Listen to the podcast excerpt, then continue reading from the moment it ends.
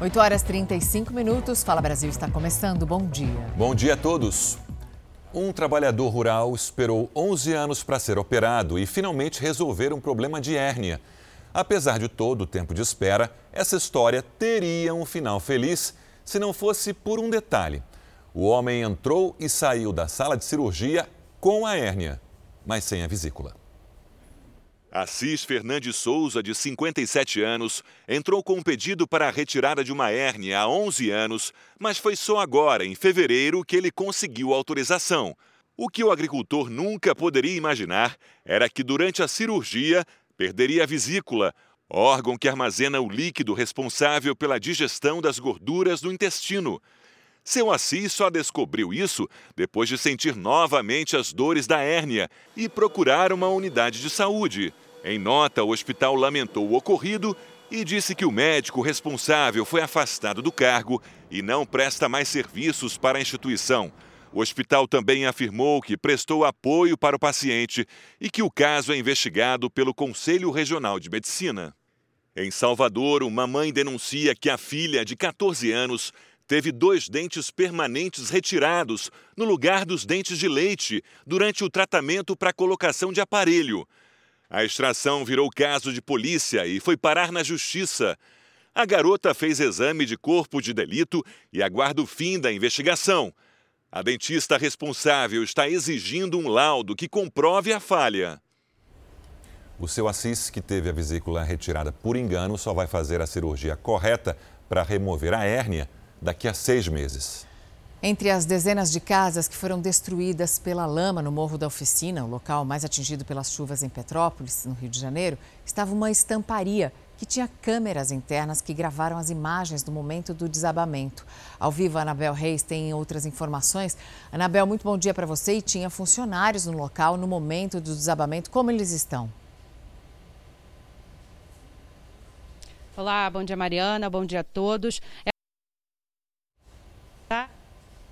Oficina, mas Chácara Flora. Tinham três funcionários, dois deles estão aqui, sobreviveram só com apenas alguns arranhões. O terceiro também está bem, só não pôde estar aqui no local com a gente. Agora vamos mostrar aqui como é que ficou a estamparia. Tudo desceu, o teto, a ferragem, e eles conseguiram escapar daqui juntos. Fez um breu, acabou a luz, eles começaram a se chamar e conseguiram os três juntos saírem por essa porta aqui do vizinho e até acessar a rua. Essa porta aqui dá na rua. Quando chegaram na rua, tinha uma correnteza muito grande, estava passando ali uma enchente também pela rua. Eles só conseguiram atravessar para a casa do vizinho do outro lado, que fica na parte mais alta, porque eles deram as mãos e fizeram uma corrente para atravessar de um lado para o outro. As imagens são muito impressionantes, mas todas as pessoas que estavam nesse local, na Chácara Flora, nessa oficina, sobreviveram mesmo com desabamento voltamos ao estúdio do Fala Brasil. Ainda bem, né, Anabel? Obrigado. E uma semana depois da tragédia provocada pelo temporal em Petrópolis, o cenário ainda é de destruição na cidade. Para ajudar na limpeza, na reconstrução de muitas áreas, a Câmara dos Deputados agora tem um projeto que pede para transferir para o município um valor que é arrecadado e mandado como uma taxa para a família real. O céu nublado era um sinal de alerta.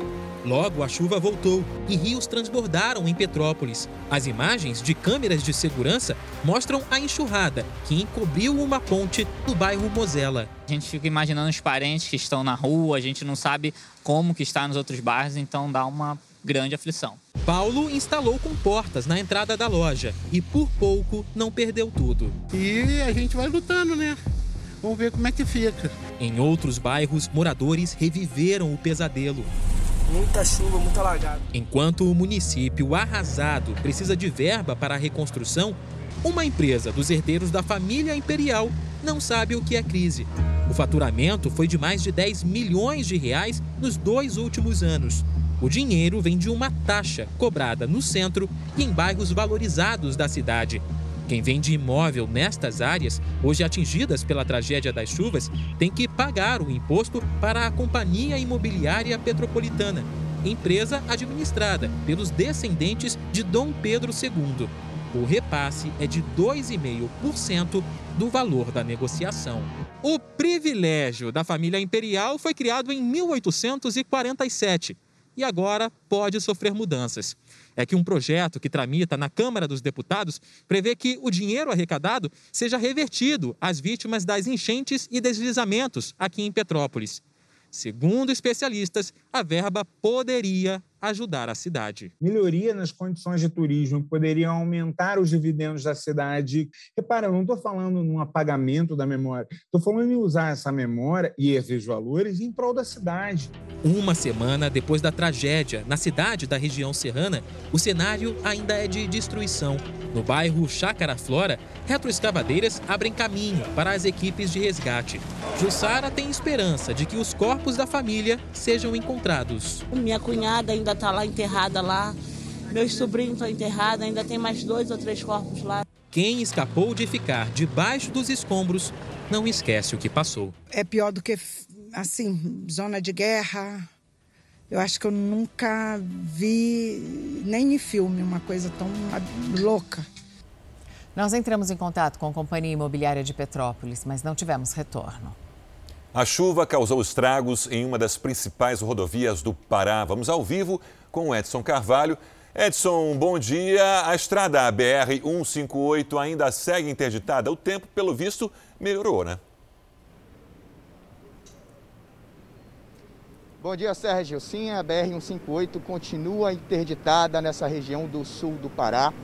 Por lá, as fortes chuvas acabaram destruindo a estrada. Porque a água sobrecarregou a tubulação que passa abaixo da rodovia, o que acabou destruindo aí essa parte construída de pista. O asfalto foi levado e ficou no lugar só uma grande cratera. O DENIT já informou que não houve feridos e que imediatamente começou o processo de reconstrução do local, um corredor importante para o escoamento de soja e também para ligar o Pará ao Mato Grosso. Volto com vocês, Mariana. Obrigada, essas imagens são realmente impressionantes. Mais de 1.200 famílias foram atingidas por uma das piores enchentes da história de Rondônia. E a Prefeitura de Cacoal decretou estado de emergência depois que vários bairros ficaram debaixo d'água. Imagens aéreas revelaram a dimensão de um dia de caos em uma das maiores cidades do interior de Rondônia. Cacoal parou diante de uma enchente histórica. Segundo os moradores, a água subiu rapidamente, atingindo pelo menos cinco bairros. Mais de 1.200 famílias ficaram desabrigadas. É um desastre natural que ocorreu aqui no município de Cacoal, alguns chamam como tromba da água, e que recebemos um volume de água super superior ao que os rios comportam. E por esse motivo causou esses alagamentos nesses bairros que geralmente não alagam aqui no município, né? Depois que a água baixou, os moradores começaram a contabilizar o prejuízo. Muita lama, entulho e tristeza de quem perdeu tudo. Essa aqui é a marca na parede de onde a água chegou. Além de perder tudo que tinha dentro de casa de eletrodomésticos, móveis, a proprietária perdeu também o seu único meio de trabalho as máquinas de costura. Só minhas máquinas, é, é, vai ser a base assim. Na realidade, eu acho que se incluir tudo, eu perdi a base uns 15 mil reais. Porque a, móveis de casa, os colchões estragou tudo, a roupa de cliente que estava aí foi tudo, é, as minhas máquinas, tem que trocar mesa, tem que trocar tudo, estragou. Na casa do Francisco, a situação não foi diferente. Não deu tempo nem de salvar os documentos pessoais. Em 15 minutos, ela subiu um metro e meio de água. Né, no período que ela veio na rua, que eu fui avisado que eu fui retirar o carro e voltei para pegar a documentação e tirar o que tinha na escrivania, a parte do meu escritório perdi tudo, documento, documento de clientes, coisas, negócios com o cliente, foi tudo. E a casa virou dois metros de água em meia hora. O prefeito de Cacoal, Adailton Fúria, decretou situação de emergência. Estima-se que mais de 3.600 pessoas foram atingidas pelas chuvas. Muitas foram abrigadas em uma escola e em hotéis da cidade. Nós decretamos o estado é, de emergência e a partir de agora também catalogando todas essas informações de todas essas ações realizadas pela prefeitura. O parlamento da Rússia aprovou o envio de tropas para duas regiões separatistas da Ucrânia, o que aumenta ainda mais a tensão na região. Vamos até a Europa com a nossa correspondente Ana Paula Gomes. Ana Paula, boa tarde para você. Além das sanções econômicas que a Rússia sofreu da União Europeia, Quais são as novidades sobre esse possível conflito? Bom dia, Sérgio Mariana, todo mundo que acompanha a gente aqui no Fala Brasil. Olha, a Ucrânia disse agora há pouco que deve decretar estado de emergência em todo o país nos próximos 30 dias. Essa decisão pode ser prorrogada por mais 30 dias. Lembrando que a região do conflito já está em estado de emergência desde 2014. A Ucrânia também afirmou que foram violadas cerca de 100 é, cessar-fogo ali na região, com pelo menos um ferido e também um morto ali naquela região e a Ucrânia segue em alerta depois dessa decisão do parlamento russo. Novas imagens de satélite mostram a presença de veículos militares, cerca de 100 veículos ali na fronteira, próximo a Belarus. Um hospital de campanha também foi montado do lado russo. O presidente da Ucrânia convocou militares reservistas para atuar no que ele chama de resistência. Também pediu mais armas ao Ocidente. Enquanto isso, ali na Ucrânia, as pessoas tentam aprender a usar armas com medo de uma invasão, como a gente vê na reportagem. Assustadas na porta de casa, moradoras de Luhansk, no leste da Ucrânia, ouvem os bombardeios do lado de fora. Os russos estão atacando a cidade, diz uma delas. Perto dali, em Mariupol, militares e carros blindados dividem espaço com moradores. O presidente ucraniano Volodymyr Zelensky afirmou nesta terça que as decisões da Rússia violam a soberania e a integridade territorial da Ucrânia e destroem os formatos de negociação existentes entre os dois países. O clima de tensão aumentou depois que o presidente russo Vladimir Putin reconheceu a independência dos territórios ucranianos controlados pelos separatistas. O exército da Ucrânia intensificou a fiscalização e limitou a circulação pelos postos de checagem. As tropas russas se deslocam até a zona de conflito, que fica a cerca de 10 minutos de carro desse ponto, onde os militares ucranianos controlam a passagem. Zelensky disse ainda que a decisão legaliza a presença das tropas russas em Donbas e pediu ajuda ao Conselho de Segurança da ONU para resolver a situação. Pessoas de todas as idades se mobilizam para ajudar o exército ucraniano.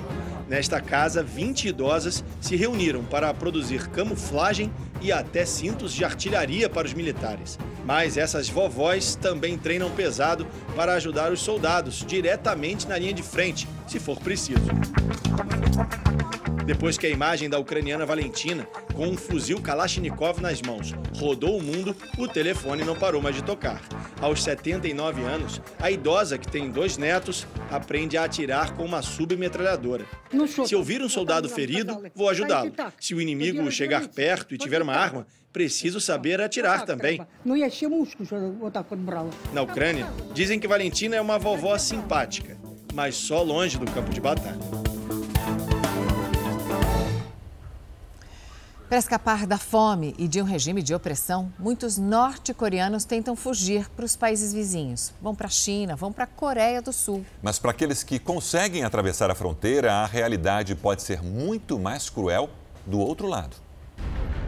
Fugir da Coreia do Norte significa enfrentar a própria morte. Alguns tentam atravessar a fronteira a nado ou mesmo a pé enquanto outros tentam rotas menos arriscadas, como pela China. Segundo os números oficiais, 10 mil pessoas desertaram da Coreia do Norte na última década. Quem vê essa jovem com mais de 300 mil seguidores numa rede social não imagina o drama que ela viveu para atravessar a fronteira e as inúmeras dificuldades que enfrenta no novo destino. Eu queria voltar para a Coreia do Norte, mas a minha mãe me disse que poderia morrer se retornasse. Então resolvi fazer a vida aqui. Esta outra norte-coreana, que não suporta mais a saudade do marido e da filha, também diz querer voltar. Não sei quanto tempo me resta, mas se for enterrada aqui, minha família não vai poder me visitar. Discriminação, descaso e fome é o que muitos acabam encontrando. Em 2019, mãe e filho desertores foram encontrados mortos dentro de um apartamento por causa da fome. O governo da Coreia do Sul oferece um subsídio e treinamento para que os desertores consigam se adaptar à nova vida, mas com uma taxa atual de desemprego em 9,4% e uma sociedade cada vez mais competitiva, fica difícil para os norte-coreanos conseguirem o espaço que tanto sonhavam. Estudos não oficiais estimam que cerca de 30 norte-coreanos conseguiram voltar ao país na última década. Mas o que aconteceu com eles, ninguém sabe. A busca por uma vida melhor nem sempre funciona como planejado. Assunto que interessa consumidores de todo o país que já estão preocupados com a invasão de hackers em algumas das principais plataformas de venda online do Brasil. Alguns sites estão fora do ar já desde domingo. Pois é, com a ação dos criminosos, as entregas estão atrasadas e os clientes não sabem quando os produtos vão chegar. A Veridiana é dessas que fazem compras pela internet quase todos os dias. Inclusive, na semana passada, a jovem fez uma compra no site de uma grande loja brasileira. Mas até hoje, os produtos não chegaram. Com é, previsão para ser entregue na sexta, porque eu paguei um frete mais caro justamente para isso. O produto não chegou. O motivo logo veio à tona. Três dos maiores sites de comércio eletrônico do país foram invadidos por hackers. E um deles foi justamente o que a Veridiana fez a compra e estava fora do ar. Preocupada, ela tentou entrar em contato com a empresa, mas só teve mais decepção. Na sexta-feira à noite eu tentei entrar novamente o mesmo problema. No sábado de manhã tentei novamente pelo telefone e é, é, pela internet, o aplicativo e nada. Pelas redes sociais, as empresas explicaram que o problema pode afetar as entregas, gerando atrasos. Esse advogado especialista em crimes virtuais explica que se o atraso causar prejuízos, o consumidor pode pedir sim um reembolso e até indenização. Vamos supor que você comprou algo indispensável para o seu trabalho, tá? um produto que realmente você vai usar numa reunião e etc. Nesse caso, caberia indenização.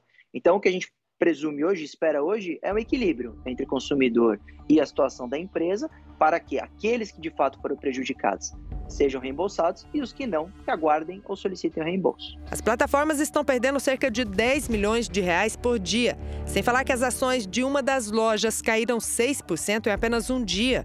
Nas mídias digitais de cada uma das empresas, foi publicada uma explicação para o fato de estarem fora do ar e o que está sendo feito para resolver a situação. Como o texto é o mesmo para as três plataformas, os consumidores reclamaram da falta de uma comunicação humanizada. O fato deles me responderem três vezes com copia e cola, é, talvez me faça ir para um concorrente é, que não teve um problema no site, que não, é, que não vai demorar tanto tempo para se posicionar, que vai ter uma comunicação mais direta. Por outro lado, as lojas físicas não foram afetadas. Mas mesmo assim, a ação dos criminosos deixou milhares de pedidos atrasados. Além de não saber quando vão receber suas compras, os clientes podem ter outra dor de cabeça. Os dados pessoais e bancários acessados livremente pelos hackers. O vazamento dessas informações geram diversos riscos, tanto no ponto de vista de sofrer golpes na internet, abertura de contas em nome de terceiros e etc. Quem costuma fazer compras online tem receio do que pode acontecer. A gente tem muito medo é colocar nossos dados de cartões, tudo isso, e acaba tem medo de acabar vazando, né? Hoje em dia, tudo a gente tem que colocar CPF, tem que colocar RG, e nem todos os sites são confiáveis para colocar nossas informações. Por mais que a gente tenha agora uma lei que resguarda né, os nossos dados, mas a gente nunca sabe o que pode acontecer. O Edson também é cliente de um dos sites invadidos. Ele esperava que estes grandes portais oferecessem mais mecanismos de segurança para os clientes a gente acaba usando é, esses nomes conhecidos, essas lojas conhecidas, justamente também pela segurança de estar comprando em um lugar que você imagina que possua mecanismos de segurança adicionais. O advogado orienta que o consumidor fique alerta. Todos os consumidores devem ter atenção a qualquer tipo de golpe, é, comunicação de bancos virtuais de abertura de contas, cuidado com telefonemas, mensagens nas redes sociais, porque os criminosos usam esses dados principalmente para aplicar golpes. E agora de manhã os sites seguem fora do ar. O ministro Edson Fachin tomou posse como novo presidente do Tribunal Superior Eleitoral no lugar de Luiz Roberto Barroso. Em seu discurso, Faquim defendeu a democracia e garantiu a segurança do processo eleitoral e das urnas eletrônicas. A sessão foi virtual por causa da pandemia. O presidente Jair Bolsonaro não participou, segundo o governo, porque tinha outros compromissos na agenda. Edson Fachin vai ficar apenas seis meses no cargo e depois vai assumir o ministro Alexandre de Moraes, que terá pela frente as eleições deste ano. O ministro da Economia, Paulo Guedes, disse que o governo estuda liberar saques do Fundo de Garantia para pagamento de dívidas. O ministro deu a declaração durante um evento em São Paulo. O ministro não deu detalhes de como aconteceria essa liberação, mas considera a medida necessária para ajudar a economia a crescer e dar um alívio para os endividados. São pessoas que têm recursos lá, estão passando dificuldade. Às vezes o cara está devendo dinheiro no banco e está credor no fundo, no FGTS. Por que ele não pode sacar essa conta e liquidar a dívida dele do outro lado? Guedes afirmou que o governo pretende reduzir em 25% a alíquota do imposto sobre os produtos industrializados, o IPI e justificou que esse corte permitiria o processo de reindustrialização do país. A indústria brasileira está sofrendo, nas últimas três, quatro décadas, impostos altos, ah, ah, juros altos e eh, encargos trabalhistas excessivos. Nós temos que atacar essas três questões. A Fiocruz entregou ao Ministério da Saúde as primeiras doses da vacina contra a Covid-19 com matéria-prima 100% nacional. Foram entregues as primeiras 550 mil doses do imunizante com matéria-prima produzida no Brasil. Diante do fenômeno eh, de novas variantes, fundamental a revisão das ações em nível global no campo da produção de vacinas medicamentos e testes diagnósticos. Em um ato simbólico, as primeiras doses da vacina nacional foram aplicadas. Representa a nossa liberdade em relação à produção de vacina com IFA nacional. O Ministério da Saúde fechou contrato com a Fiocruz para entrega de 105 milhões de doses da vacina AstraZeneca este ano. 45 milhões são de produção nacional. Os imunizantes serão entregues conforme um cronograma já definido com os governos dos estados. Segundo Queiroga, até o momento, o Brasil já comprou 500 milhões de doses dos imunizantes aprovados pela Anvisa. Covid é uma doença relativamente nova, né? então é possível que essa vacina seja feita anualmente, mas essa resposta a ciência ainda não nos deu. Depois de dois anos de restrições, a Itália vai voltar a receber turistas brasileiros a partir do dia 1 de março. Mas ainda há muitas dúvidas sobre quais outros países da Europa já aceitam visitantes do Brasil e quais são as exigências. A liberação de brasileiros foi anunciada depois que a Organização Mundial da Saúde deu um parecer positivo devido à alta taxa de vacinados no bloco europeu. Para entrar na Itália, vai ser exigido o certificado de imunização e um teste negativo para a Covid-19, mas as vacinas aceitas ainda não foram divulgadas. Quem tem planos de viajar para a Europa já pode anotar alguns destinos na lista. A Espanha e a França já aceitam turistas, desde que estejam com as doses em dia, sem a necessidade de apresentar o exame negativo. A Alemanha também liberou as viagens, mas pede que os visitantes se cadastrem em um site equivalente ao portal do Ministério da Saúde do Brasil. Sem preencher os dados, o viajante é obrigado a ficar 10 dias de quarentena.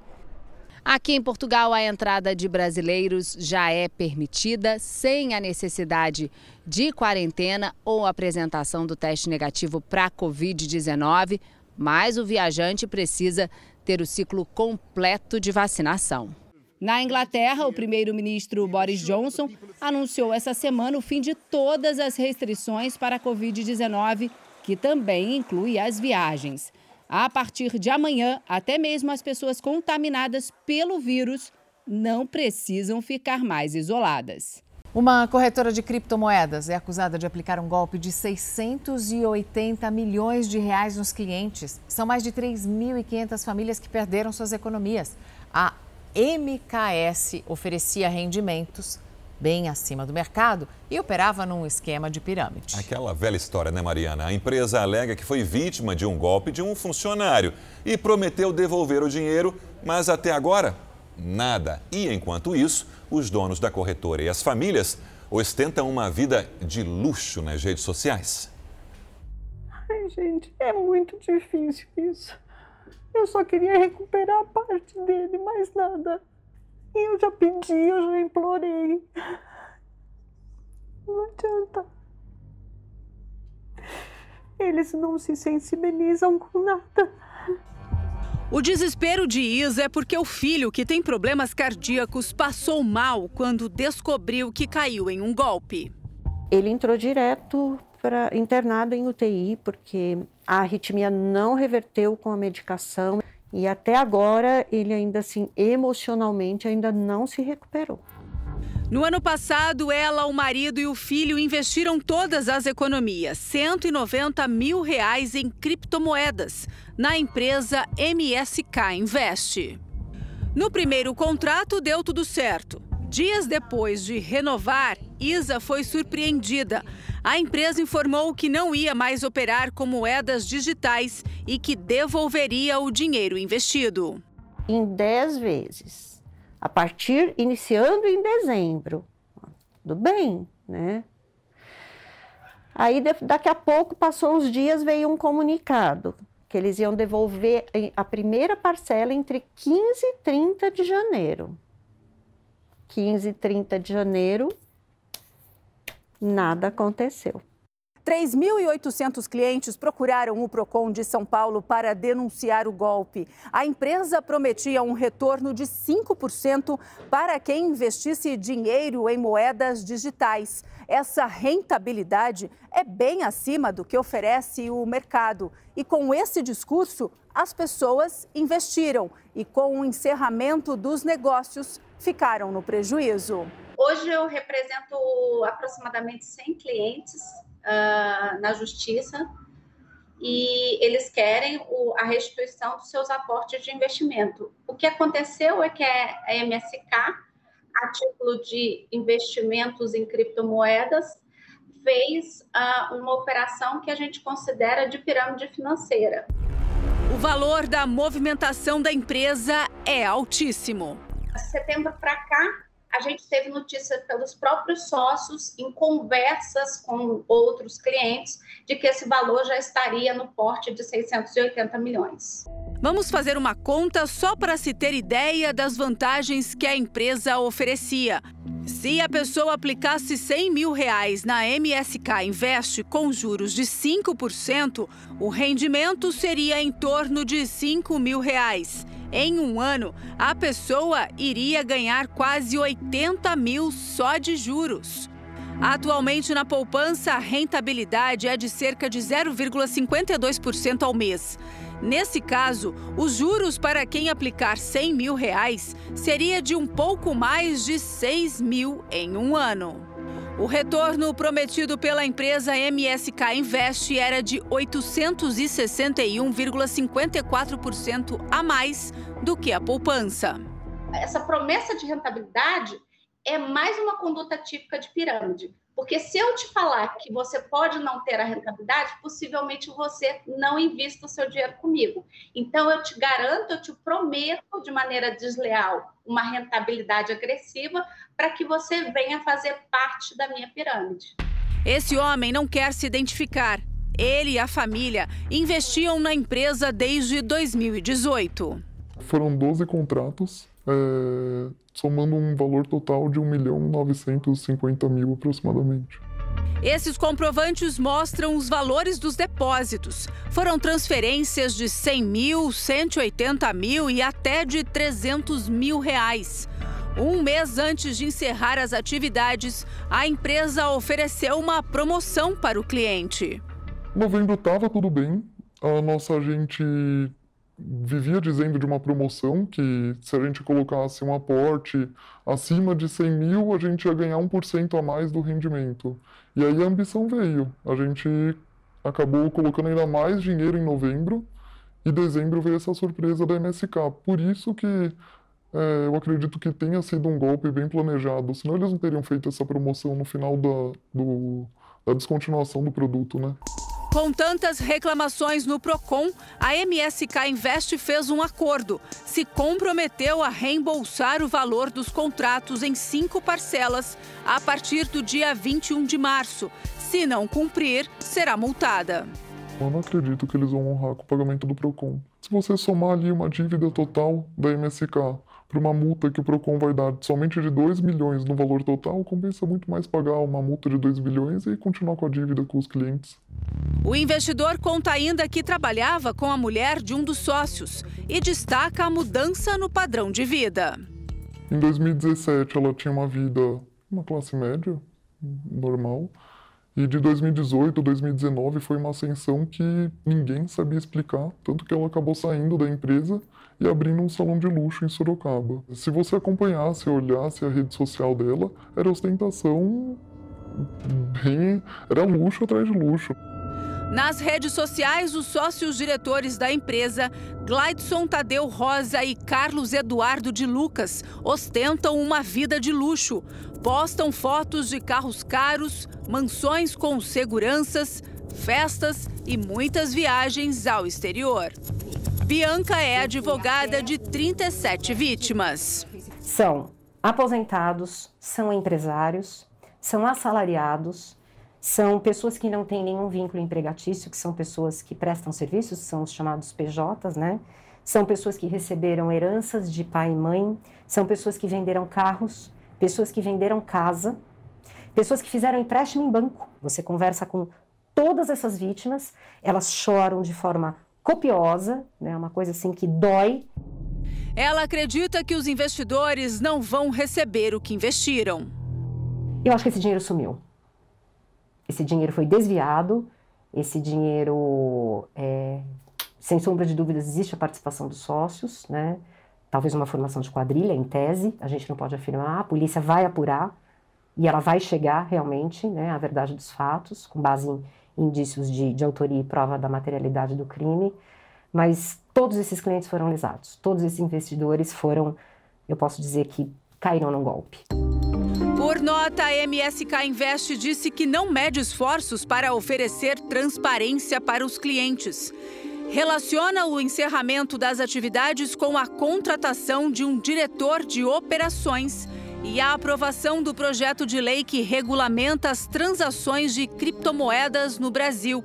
Afirmam que o diretor de operações disse que estava desgastante operar e bater metas o texto diz também que um processo judicial bloqueou os pagamentos que vinham sendo realizados. Por telefone, conversamos com Glidson Rosa, um dos sócios da empresa. Ele negou que aplicou um golpe nos clientes e afirmou que os valores da empresa estão com o diretor de operações e ele não tem acesso no momento e aguarda a justiça para resolver a situação. Ninguém arrancou ela da casa dela com uma arma na cabeça, assim, perdeu para colocar dinheiro na empresa. Assim, houve uma apresentação muito clara de como funciona. Quanto ao acordo com os clientes fixado pelo Procon, ele diz que não deve cumprir. A nossa vontade era com certeza assumir esse compromisso, né? senão não teria nem ido até o Procon. Enquanto isso, os clientes ficam no prejuízo. É uma vida de trabalho. É uma vida inteira, tudo que a gente tinha estava ali. Eles nem fazem esforço para se explicar, a gente só quer o dinheiro de volta. Que, aliás, é meu por direito. A gente nem está preocupado com juros, a gente não está preocupado com nada disso, só que eles devolvam o aporte principal que a gente fez. Só isso. Líderes religiosos e políticos se reuniram na Grande São Paulo para promover a Bíblia manuscrita. São mais de 30 mil pessoas de diferentes regiões do país que devem participar desse projeto, escrevendo à mão trechos do livro sagrado. Salmo 31, o que fala sobre confiança e justiça. Foi ele o ponto de partida de mais uma etapa da jornada da Bíblia manuscrita, onde milhares de pessoas estão transcrevendo o livro sagrado. Novas páginas do projeto que é uma iniciativa da União Nacional das Igrejas e Pastores Evangélicos, a Unigreja, foram concluídas. Cada um que escreve está deixando a sua identidade na Bíblia manuscrita. Então, isso também é bonito, porque eu escrevi um versículo, ainda que seja um versículo grande ou pequeno, ainda que seja Jesus chorou, ponto, mas eu deixei ali o meu ponto, eu deixei ali a minha identidade neste, neste versículo. A solenidade na Câmara de São Bernardo do Campo, na Grande São Paulo, reuniu líderes religiosos e políticos. Ali foram transcritos os trechos entre os Salmos 31 e 35, um ato que inspira a fé e traz lembranças. Salmo número 35, versículo de número 5, onde Davi pede a Deus a proteção sobre os seus inimigos. Eu estou para pensar em que momento que eu, que eu me alegrei mais na minha vida. E esse momento foi um momento muito importante. Cada um que deixa sua marca é um copista desta edição especial da Bíblia. A gente está transcrevendo a Bíblia e com a participação de diversas igrejas, das mais diversas denominações, nós temos que buscar unidade, unidade de espírito. O projeto Bíblia Manuscrita começou em dezembro do ano passado e tem a previsão de ser finalizado em maio deste ano. Mais de 30 mil pessoas em todo o Brasil vão ter a oportunidade de transcrever versículos, os trechos da Bíblia. O bispo Edir Macedo, líder da Igreja Universal, foi o primeiro a transcrever os primeiros versículos de Gênesis. Pastores, há pregadores que pregam isso como se fosse uma literatura, uma teologia, simplesmente. Para nós, não. Para nós, isso tem que acontecer. Amém. Tem que haver uma diferença. É isso que eu queria falar e deixar claro. E como a Bíblia tem sido perseguida há milhares de anos, eles têm tentado calar a palavra de Deus, não conseguiram e jamais vão conseguir. Graças a Deus que nós conhecemos essa palavra e que não apenas conhecemos, nós a pregamos, nós a ensinamos. Desde então, já foram transcritos à mão sete livros da Bíblia.